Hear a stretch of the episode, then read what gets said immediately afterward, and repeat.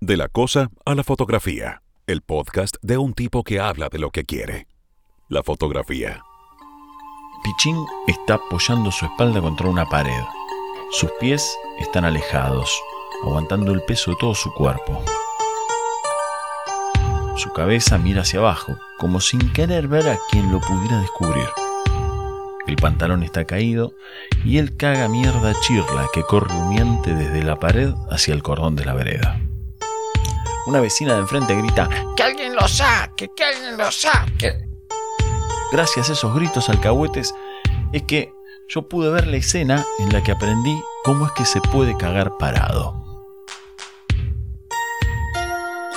Sea todo mundo bienvenido al episodio de la supervivencia de las personas que cultivan la fotografía saliendo de sus casas. Dedicado a quienes quizá seremos los últimos homínidos dispuestos a salir a ver la realidad, a sentir lo que esto nos provoca, a darle una forma, un color, un tono y un relato para que otros que vengan tras nosotros puedan someterse a la experiencia de evaluar qué les pasa cuando intentan ponerse en el lugar de otra persona. Finalidad de toda disciplina artística y una trampa frecuente en la gran fotografía. Creo que en todo momento de la historia hubo casos de ilusis perennis, los ilusionados de siempre. Algo así como unos neofuturistas, que serían casi casi una secta resistente de personas informadas que sospecha que ahora sí que se viene lo bueno. Una subespecie de resistentes a toda evidencia histórica o ayuna de conocimientos al respecto. Desde hace mucho tiempo, hace más de un siglo, al igual que sus ancestros, estos comenzaron a imaginar que la tecnología, la ciencia, la radio, TV, Internet, los teléfonos inteligentes y ahora la inteligencia artificial conseguiría dar muerte a sus persistentes conflictos con algunas disciplinas expresivas. Problemas estos que no son siempre espejos de los dilemas intrapersonales, aunque no sea este tema en justo este episodio. Si les interesan otros se los desarrollo porque tengo cantidad de casos y ejemplos interesantes. Bueno, pero ¿cómo no ilusionarse con la fotografía que también cambiará con las inteligencias artificiales, quizá hasta darle muerte a lo que conocemos como fotografía hoy? A los primeros futuristas, a principios del siglo XX, les vino la Primera Guerra Mundial, un ligero error de la ilusión exagerada de quienes habían creído y pensado y sostenido, inclusive en textos firmados, ¿no? que, que ahí sí que se venía la prosperidad. Aunque hoy sepamos quiénes fueron esos artistas futuristas sobrevivientes y sus obras, más aún su aporte a la historia del arte, que es, que es enorme, tanto como su error en la proyección de la solución a los problemas de la época. El exceso de fe en la solución venturosa de los obstáculos que se encuentran en un proyecto o en un trayecto creativo parece aparecer siempre en personas apuradas en llegar al fin del proceso. Toda vez que quien solo ve los fines no percibe el valor de los procesos y sospecha, cándidamente, que la única etapa importante de una obra es cómo es que termina. De este modo, una caterva de ñañosos del me gusta sedientos de seguidores y cultores de la ilusión de ser tendencia en algún momento de sus vidas, sospechan que la única finalidad es una guía de atajos y procedimientos descubiertos en buscadores y algoritmos de redes, aquellas fórmulas misteriosas que proveerían felicidad perpetua y por doquier. Vivimos una nueva ilusión de alcanzar el paraíso, la salvación y la más depurada forma de los albures de este siglo, la inteligencia artificial habría llegado para quedarse, como el motor a explosión, el sacacorcho a pila, el preservativo de material sintético y las aplicaciones para conseguir pareja eventual. Pero esta vez el hallazgo promete aniquilar a sus antecesores. Mira que van a erradicar el sacacorcho de palanca. Nos encontramos con que lo terrible no es tan malo si acaso sumara tiempos de conexión a la red. Las inteligencias artificiales vendrían a reemplazar a todo lo incómodo de la fotografía. Ya no más fríos ni calores, riesgos ni placeres, solamente un teclado, un monitor y a subir fotos virtuales a las redes de igual condición. Tal vez llegaremos a ser consumidores de contenidos creyendo que así serán eternos los nuestros. ¿Qué sé yo? Hay una historia sin fotos a la que se la juzga fácil cuando se la escucha. Protagonizadas por inteligencias naturales, más o menos menguadas o entrenadas, que no deja de aparecerme en la memoria. En el mercado San Telmo, a fines de la década de 1970 y a principios de la del 80, hubo dos personajes del barrio con dificultades mentales notables que se ganaban la vida ayudando en la carga y descarga de los camiones de frutas, verduras, pollos o vacas trozadas. Se comenta que también hacían otras cosillas para ganarse algún dinero, pero no me constan ni, importan a los fines de esta historia. En otro episodio háganme acordar y se los desarrollo. La que ahora sí me interesa contar tiene que ver con los espectáculos clandestinos que se montaban entre la calecita y la carnicería de Lin y José Luis. Recuerdo esto con claridad. Pichín y Federico están caminando juntos hasta donde la turba los espera. Habrá velada boxística entre débiles mentales. Cuando el mercado se vacíe de compradores, la diversión se instalará en el espacio donde eventualmente o donde solo hay trabajo. Ningún atuendo especial, la pilcha de siempre. Sus pasos torpes, el bamboleo de sus cabezas, las espaldas encorvadas, los mentones pegados al pecho y mirando a quienes los alientan como si fueran los campeones del mundo a punto de convalidar su título, pero sin ganas de hacerlo. Federico tenía siempre una expresión como de puchero en la boca. El labio inferior se montaba sobre el superior, casi como un anticipo de no saber nada al respecto de lo que se le preguntara. Su expresión no daba gracia, daba pena. Era así gracioso verlo bailar contento, o culan de gang frente a la disquería.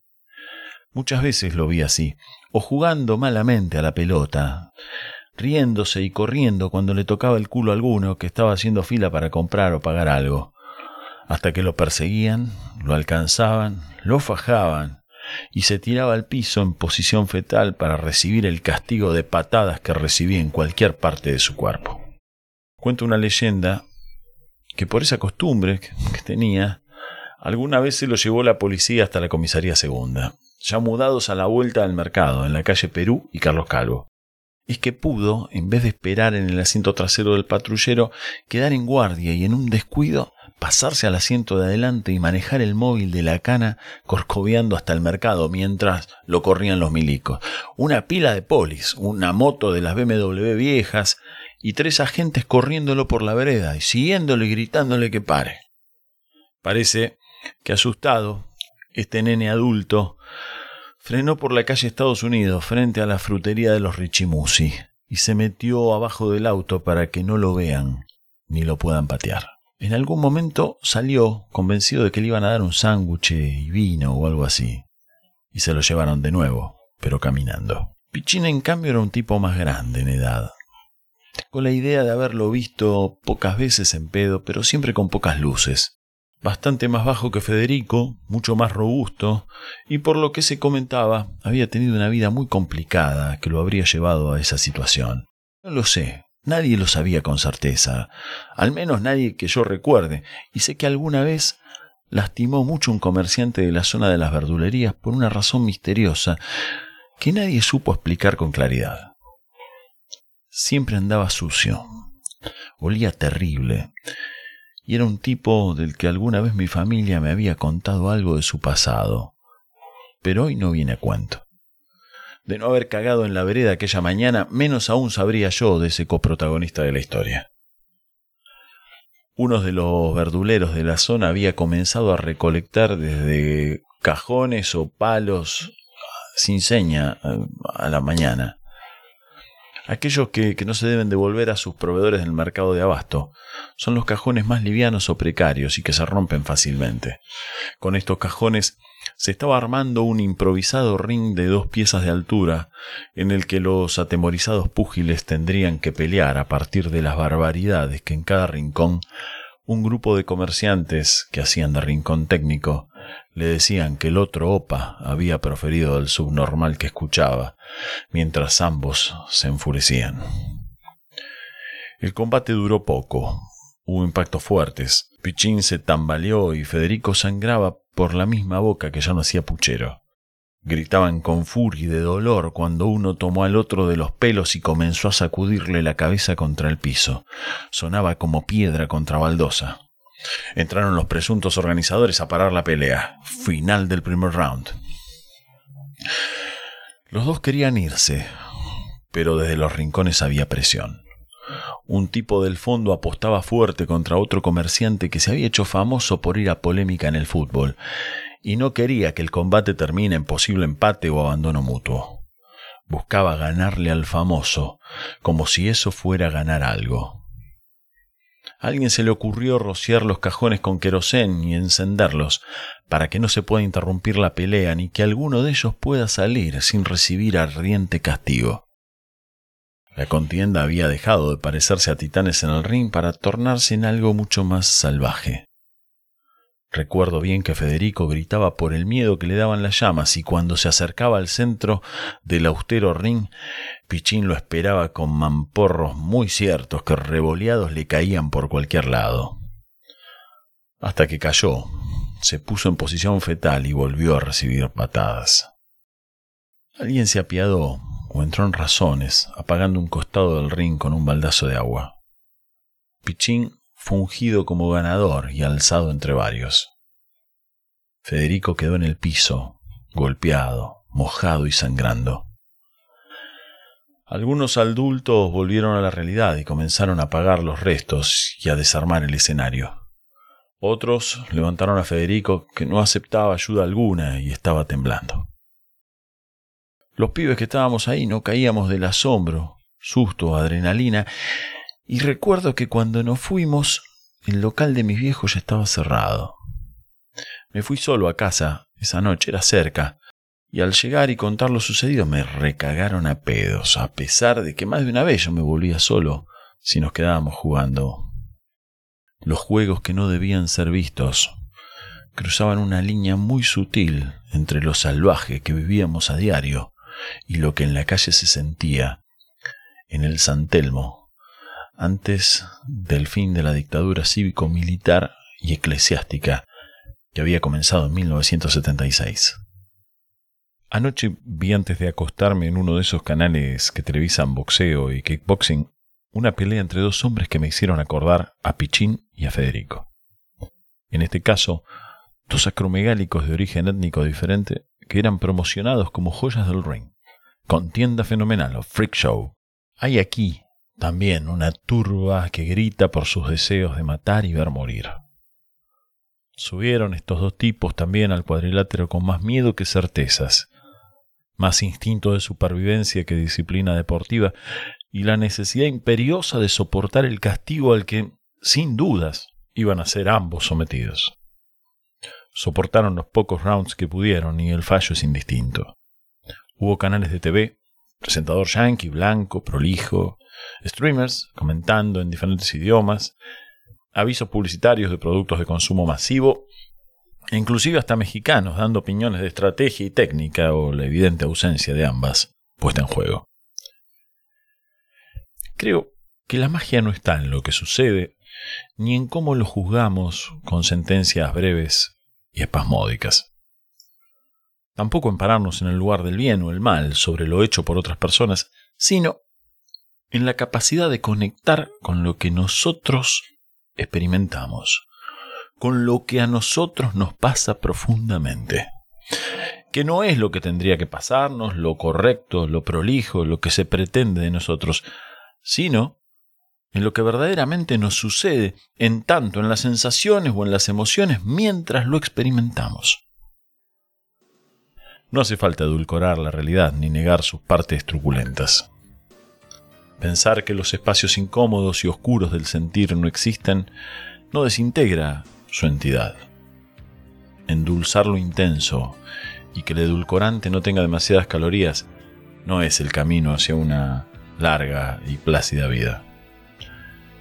Ni el tango, ni la cumbia, ni el rock mejoran cuando se hacen pop. solamente se hacen populares y venden más. Pero quizá dejen de emocionar como antes lo hacían.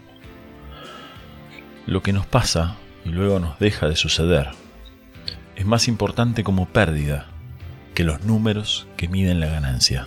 Hay quienes dieron su vida por una disciplina que se llama fotografía, la misma con la que muchas personas salieron a mostrar lo que a ellos les hizo tener la necesidad de fotografiar para que otras personas vean de qué se trataba. Nunca fueron los efectos especiales, ni las imágenes generadas por inteligencia artificial, ni los filtros, la saturación, los hashtags, ni las musiquitas de moda en los reels que se hacen virales, los que nos dejan el gusto de haber transitado una obra propia o ajena. El uso de la palabra tránsito no fue un accidente. Es el principio del fin de este episodio. Les deseo intensos tránsitos hasta el próximo encuentro en el que a partir de sus sugerencias, como en este caso de Gonzalo Delgado y de quienes me funcionan como musas eventuales, nos reencontraremos en estos espacios para seguir trazando los caminos que unen a las cosas con la fotografía. Cada trazo es un paseo diferente. Las experiencias son todas distintas y puestas a consideración con más o menos ajustes y retoques de software, musiquitas pegadizas e inteligencias más o menos aprovechadas, artificiales o nativas. Siempre vuestro y hasta pronto. Divulgate este contenido si te parece merecedor de tu ayuda, por favor. Podés colaborar también a través de plataformas de colaboración en la moneda de tu país o en monedas virtuales. Desde ya, muchas gracias por tu apoyo.